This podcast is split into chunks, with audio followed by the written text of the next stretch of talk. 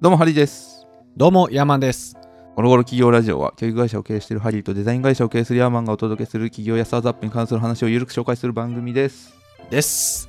スタートアップの経営者はカルト宗教の教祖たれああ。という言葉がありまして今日はねその話をしていきたいんですけどなんか、うんまあ、スタートアップに限らず数人で新しいプロジェクトやってるとかやろうとしている人にとって参考になる話になるんじゃないかなとほう。思うんですけれどもはい。なぜカルトなのかという話なんですけれどもその前に、あの小山さんってうデんィズニーランド知ってますよね、知ってますよ。 知ってますよねなんなら、なんはなはいらいこの前行ってきましたよ。あそうなんはい。いいっすねはい。あじゃあねちょうどいいやあの、ディズニーランドってもともとまあ今浦安にあるじゃないですか今うんというか、 ずっとあるんですけどずっとあるね。うん。できる前そのディズニーランドあー日本に作ろうっていう時ってもともと別の場所に作る予定だったんですよ、あ、そうなんですかはいそれどこだったかって知ってますええでも、し東京でしょ、一番人口の多い。まあ今でも正確には千葉っすもんね、浦安って。そうですねえ、埼玉とか横浜とか。埼玉とか横浜あー違いますねあ、違うんだ。はいそれこそ東京のど真ん中とか。あーど真ん中は無理だね。その、面積的に。うんうんうん正解はうん。富士山のふもとですねええそう山梨とか。そうですねあの辺ですねどっち側かちょっと分かんないですけど、はいはいはいはい。富士山のふもとの案がもともとあってうん。でそこに新しく出てきた案で、浦や。安っていうのが出てきて、うん。いろいろねそのなんか三菱不動産が富士山で、三井不動産が浦安派でっていうのでこうバトルがあったらしいんですけうんど、うんうんうん。まあなんじゃかんじゃあって浦安になったとほー、いや、知らんかった、それ。そうあるんですこれね「エンタメの夜明けディズニーランドが日本に来た日」という本に詳しく書いててちょっと前に読んでへお前へえと思って、うんうんうんうんでなぜ富士山にならなかったかうん。うん。という話なんですけどうん。それはなぜか分かりますかいや、普通に今、その二択で考えられたら、うん考えたら、富士山の方が良さそうな気するけどね。富士山の方がいい富士山の方がいいような気しませんこれからインバウンド需要とかさ、考えた時に、東京の人口よりも富士山で観光客取る方がいいんじゃねえかって思ってしまうんですけど、なるほどうん東京からも別にそんな遠くないじゃないですか、だって、富士山も。まあまあ全然いけるとね思いますねじゃあなぜならなかったかというと,、うんえー、とディズニーランドのシンボルってありますよねあのー、お城シンデレラ城シンデレラ城、はいうんがあって多分行ったらうん覚えてると思うんですけど、ディズニーマジックというなんかマーケティングみたいな本でよく言われるのがあって、うんディズニーランドってディズニーランド入る前から、うんその始まってるんですよディズはニいはいはーいワールドへようこそみたいなのが、この駅降りた瞬間から、そのディズニーランドの入り口まで向かう間に、いろんなミッキー的なパーツいやあがるあるあるあるだってもう今電車走ってるじゃないですか電車っていうかなんかモノレールみたいなやつ、あそうなんですか全然知らないわそうなんですよ走っててディズニーランドからディズニーホテルまで行くのとディズニーシーまで行くのとかでこうなんか環状線みたいなの走ってるんですよ、うん環状線ね そうそうそう、ちっちゃい環状線みたいうん、うんへえ知らなかったなうんそう駅からとことこと歩いていくまでにいっぱいあって、でようやく入り口入ってさあ来たってなったら、うんズバンとこの視線の先にでっかいシンデレラ城があって、ある来たーってなるっていうなるなここまでなっての全て計算し尽くされた演出があるんですよディズニーの。たうううなんだけれども、そこにその横に富士山が見えていたらどうなるかと、ああその日本を象徴するシンボルである富士山が横にあると、そのマジックがうん薄まってしまうんじゃないかと。あそう言われたらそうやわで一方浦安っていうのはもう埋め立て地で周り何もないっすと、うんまあ、港とかがあってなんかうん貨物船みたいなのが来ますうんそんぐらいっすうんいいねってなったっていうのがまあ理由の一つそのプレゼンした人すごいうまいねプレゼンあそうプレゼンの話がねこの本の最初の第一章に丸々裂かれててああそうなんやめっちゃ面白いですよっていうねのがあったっていう話がありましてうんでまあそれはさておき、まあうんこの話後でまた出てくるかもしれないんですけど、伏線ですなイケてるベンチャー企業のオフィスにありがちなものってなんだと思い ますもうあれでしょあのーちょっといびつなオブジェでし ょああちょっといびつなオブジェねうんはい、 うんまあ意そ味れ意味も不明なオブジェでしょそれもあるでしょううんえ違うんすかいや一般的には多分うん有名なのは卓球台、あーあるある卓球台買いがちもうスタートアップ系の海外ドラマには必ず置いてますからねあ置いてますねうんまあ実際置いてるとこいっぱいあるんですよねで、まあ、これなぜ置くようになったかってわかりますかそれはあれでしょはい。息抜きなんじゃないですか息抜き。まあ、息抜きですね。うんえーっと、まあ、よく言われる説明は、福利厚生の一つ。そこで、まあ、ちょっと息抜きをして、疲れを取りましょうっていうようなことはいができるはいはいはいとか、まあ、そういう面白い福利厚生があるっていうことで、その面白い会社だよってアピールするリクルートの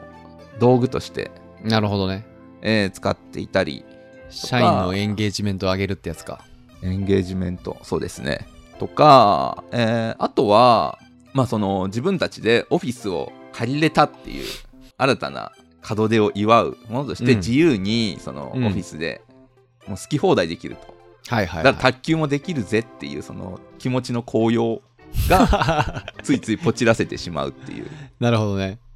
ような側面もあったりするんですよね卓球台には。うんうんで結構その卓球台屋さんうんうんは卓球台の売り上げを見ればその、その各企業がどれぐらい卓球台を買ってるかっていうのを見ればその企業の業績が分かると言われていて、うんまあ Google はいっぱい買ってくれるけど、はいはいはい Yahoo とか全然買ってくれないし Twitter もある時期を境に急に買ってくれなくなったなみたいなるほどねなのがあって、まあ、それを見てれば大体、えー企業の業績が分かると。卓球台からわかるんだそういう話すごいなまあ、最近でもあんま聞かないかなっていうコロナもあってかうんそんな気はしますが、っていうようなことがあり。うんなんで、その今までの、その、まあ、いわゆる IT 以前の会社って卓球台置いてたのかどうか知らないけど、うんまあ、置かれるようになったのは多分その IT 企業以降の、そういう新しいことをする会社みたいなうんうんものなんじゃないかなっていうことで、ちょっとそこと、うん今までのと新しい時代を作るぜっていうところで一個、うん時代の変わり目ですと。で、俺たちは新しい派ですよっていう意味で、うん卓球台を置くみたいな、うんえーそういうアピールもあったみたいなはいはい感じなはのかなと。で、まあそれはさておき、いうんまた話変わるんですけど、うんなんか怪しい団体の勧誘って最近受けてますか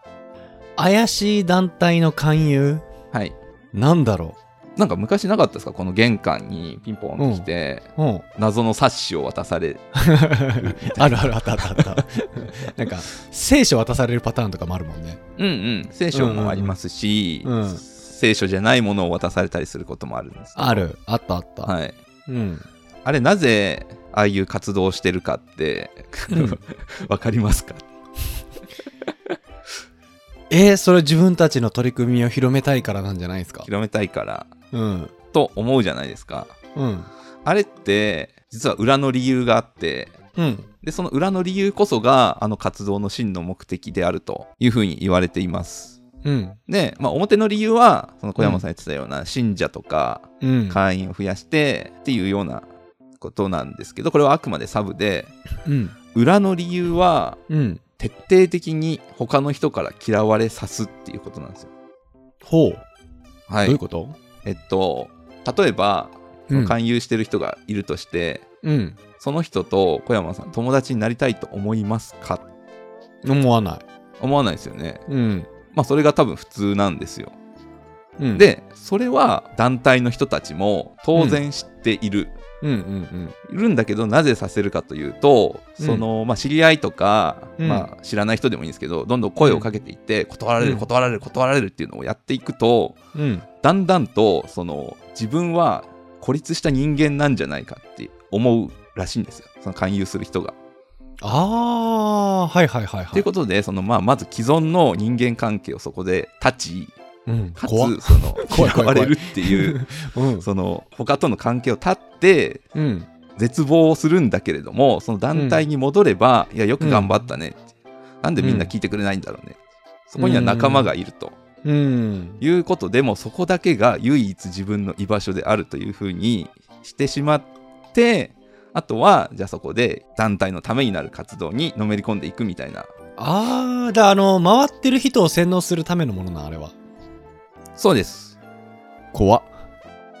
っていう話がね僕うのん。好きな漫画、テロール教授の怪しい授業っていう漫画にあるんいでやー、怖いな、それ。でまあこれがねいわゆるカルト教団だったりとかうん。過激なテロのなんか洗脳技法みたいなの言われたりするんですけどはいはいはいはい。ここでようやく本題なんですけおどうおうおうおう。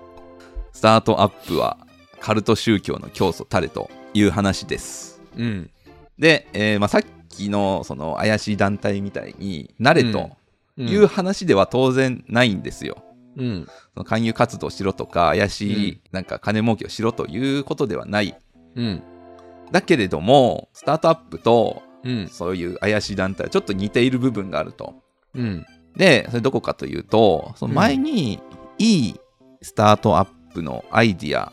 うん成功するアイディアは一見悪そうに見えるアイディあアあ、いであるや、やりましたね。はいはいはい。話をしたと思うんですけどうん。そこのじゃあ新しい会社でうん。これからやっていくぞっていう時に集まったメンバーってそのうん。悪そうに見えるアイディアをうん。実践していかないといけないわけじゃないですか。うん。うん。うん。となるとやっぱ当然ちょっと普通の安定した会社に比べたらその地盤が緩いというかうん。ちょっと何かあったらすぐそのバラバラなりそうね抜けてしまったりとかうんうんバラバラなったりっていうのがあるうん。のでその内部だけはうん熱狂的な一つの考えというのを信じてやっていかないと、到底続けていけるものではないとまあ確かにマイン確かにマインドコントロールいるかもねそういう意味ではそうなんですよその今までにないサービスを世に広めていくという無謀なチャレンジを信じてくれる仲間を作らないといけない、うんということでちょっとうんカルトの教祖タレと言われてるんですけどはいはいはいそのためにじゃあ何をすればいいかとうん何をすればいいかというか、何をしてはいけないかと,、えっとこの話をすいませんちょっと順番前後するんですけど言ってたのは、元ペイパル創業うんメンバーみたいな人かなキース・ラボイスさん、キース・ラボイスまあ、ちょっとリンク貼っとくんですけど、はいはいまあ、何を言っているかというとうんスタートアップはシェアオフィスを使うなと。おーなかなか尖ってるね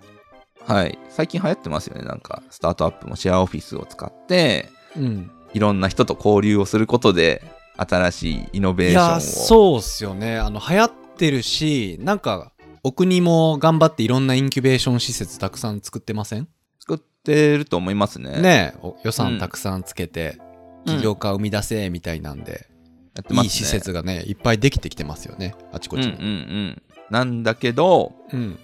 使うなと。なぜなぜかというとまずその会社の中で熱狂できる人たち、うん雰囲気っていうのを作らないといけない。うんうんでそのためにはある種閉ざされた空間っていうのが必要になると。うんうんうんシェアオフィスみたいな他の人がいっぱいいるような場所だと他の人の目っていうのがあるから、あんまり、あの変わった行動っていうのができないああなるほどねじゃないわですかかるわかるわかるあのスタバでコーヒー飲む感じねああそうそうそう そうスタバで規制を発したりとかできないじゃないですか できないできない すぐ追い出捕まさるれるよね、ううんん、うんというのと同じようにそういう変な行動ができないだけれども、その熱狂的な雰囲気というのを生み出し維持するためには自由にできる場所、うん環境というのが絶対に必要であると、確かに最初のディズニーランドみたいにうん他になんか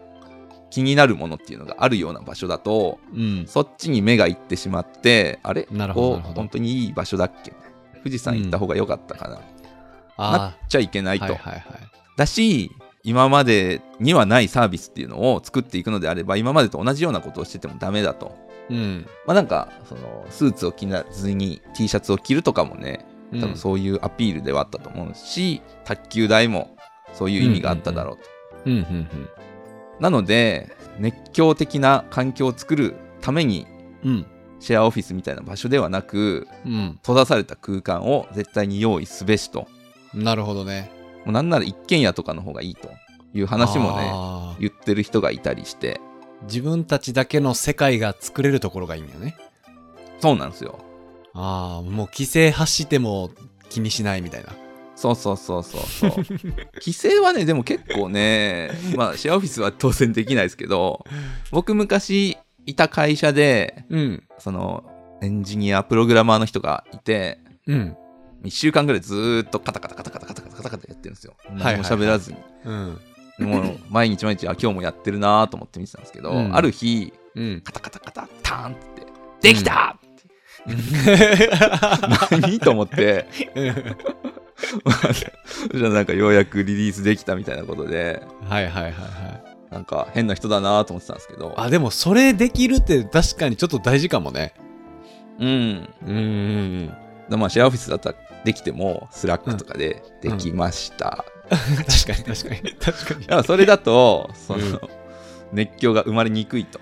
になるほどね、まあ、ただ一軒家の事務所で規制が聞こえてきたらかなり危ない事務所だけどね、そうですねう、うんんなるほどあねるとう思いますん、そういう空間を作らなきゃいけないってことだよねまずははい空間が大事ですねうんうんわかるなでもそれわかりますかだって僕もたまにそのインキュベーション施設みたいなのね使ってああそうなんですかうんあの行くんやもう合間合間の時間っすよねうんなんかどっかの帰り道とか取材と取材の間の空き時間2時間どうしようみたいなんでうんあの近くにインキュベーション施設があったりしたら使いますようんうんうんうんもうそこで熱狂はできない確実に、でしょうね、うん、なんかおしゃれにコーヒー飲んで調べ物するとあか、あはいはいはいそんな感じですよねそうですねうんまあねそうだと思うねただまあ僕もねこれには割と賛成派ではあるんですけどうんあの実際に知り合いの人知り合いの人かなまああのなんか一軒家を借りてうん会社やってた人がいるんですよ、うんうんうんでまあ何人だったかな、まあ、45人ぐらいでやってたのかなはいはいはなんだけどすげえ良かったんだけど辞めたっていう話を聞いてその一軒家を、いうんなぜかっていうと、うんまあ、めちゃくちゃ良かったらしいんですよね一軒家でオフィスにするっていうのは規制も発せれるしはいはい人没目頭もで気きにるししなねくていいし、うんうんいいなと思ってたんですけどもある日、そこの家をその掃除に来てくれる人がいたらしいんですよね。うんうんまあ、毎日なのか何日か2回なのか分かんないですけど、その掃除のおばさんみたいな人がいて、うんうん来てくれて掃除してくれるとでその人は朝掃除しに来るんですけど、うん全員ていうかそこの会社のメンバー基本的に夜型なんで、うん朝って誰もいないことが多いとうんでその誰もいない時間帯にその掃除の人が来てもらって掃除してくれて、うんまあもう来る頃にはいないみたいな、うんうんえー感じでやっていったんですけどある日、うんその掃除していた人がうん掃除する時邪魔だなと思ってなんかコンセントをプッて抜いたらしいんです、はいはいはいはいでまあ多分その人はテレビとかと同じ感覚で、まあ、抜いてあー掃除してまたブスって刺してよし、うんつって帰っていったんですけど、うんうんはいそれがいわゆる自前のサーバーにつながるコンセントであらまはいはいでそのそこで運用してたサービスというのが全部停止してでなんか気づいたら うんうんそのサーバー止まってたみたいなでなんか大事なデータとかも飛んだりしてたみたいな感じで、ええおうおうおうもう死にかけたと会社が、はいはいはいはいはい話を聞いてなんかあんまいいことばっかじゃないねいやーでもそれは掃除のおばちゃんが悪い でしょたまらんまねあそれはまあねうんいやそれ切れてもいい案件なんじゃない ですかそのおばさんどうなんだにろわかんないですけど、うんまあそのおばさんも良かれと思ってやってるからね結構経営者の人で一時期おすすめしてた本があって、うんうん完全競争マニュアルっていう本がへえ昔流行ってたんですよ。これ誰だっけへーな鏡京介さんだったかなっうんていう人が書いた本で競争になるための方法が書いてあるんですよ。はあなんかまずは競技を作り神を作るはあはあはあ 神を想像するところから始まるとかあと反社会的な教えを解いてうんその結束を強くするとか、なんかいろんなどういう風に競争になっていくかっていう、ハウツー本があって、へえなんかちょっとその経営と近しい部分があるねみたいなへえ感じで流行った本があっていやマインドコントロールですよね本当に、えーっとまあ悪用すればそうなりますかねでもちょっと話それるかもしれないですけどうん今の僕からすれ今の僕たちの考え方すからすればさ昔の日本人って全員マインドコントロールされてたって思えへん、いなんかでかい話だなやでかい話なんですけどはいどういうことですかだって戦争の時もさああそういう天皇陛下万歳って言って神風特攻隊って言ってつ突っ込む戦士の方々もいたじゃないですか日本のうんでも今僕らそんな勇気ないじゃないですかうんだしもっと遡ればその切腹とかもさ変な文化やん、うんうんあれもななんかね一種のマインドコントロールみたいなもんだと思うんですよああ何だったかな前古典ラジオで聞いたんだけどなあれもだからあれでしょ気高きうん自分の命は他人に殺されるぐらいなら自分で始末つけるって言って自分で自分の命を落とし前つけるってやつでしょうーんなんかねすごいいろいろ理由があった気はするんですよね全ね然覚えてないわ、うんなんかあれも西洋化していろんな考え方多様化していってせ切腹するなんておかしいみたいなさまあその辺はね夏目漱石とかがなんか小説でいろいろ訴えてたりししてるじゃないですかえー、はい国レベルで起こってましたよね日本もそういう 競争的なマインドコントロールって、うーんはいはいはいまあもしかしたら今の俺らがされてるのかもしれないけどねうんうん、まあ、ごめんなさい話がそれちゃったんですけど、いえいえうんまあでも誰にでも起こりえますからねはい、まあ、そんなわけでですね、これから、えースタートアップをやるぞとういうん人だったり、新しいプロジェクトをやるぞっていう方はですね、えーぜひそういったいかに熱狂を生み出すかというところうんを少し考えてみてはいかがでしょうかということで、こんな感じになります。 はい、ありがとうございとまいしうたことで、今回の感想をメールまたは Apple Podcast のレビューでお待ちしています。2人でコメント欄をすべて読んでいますので、今後の番組をより良くするためにあなたの感想をお待ちしています。お待ちしていますはい、それではまた次回お会いしましょう。さよならさよなら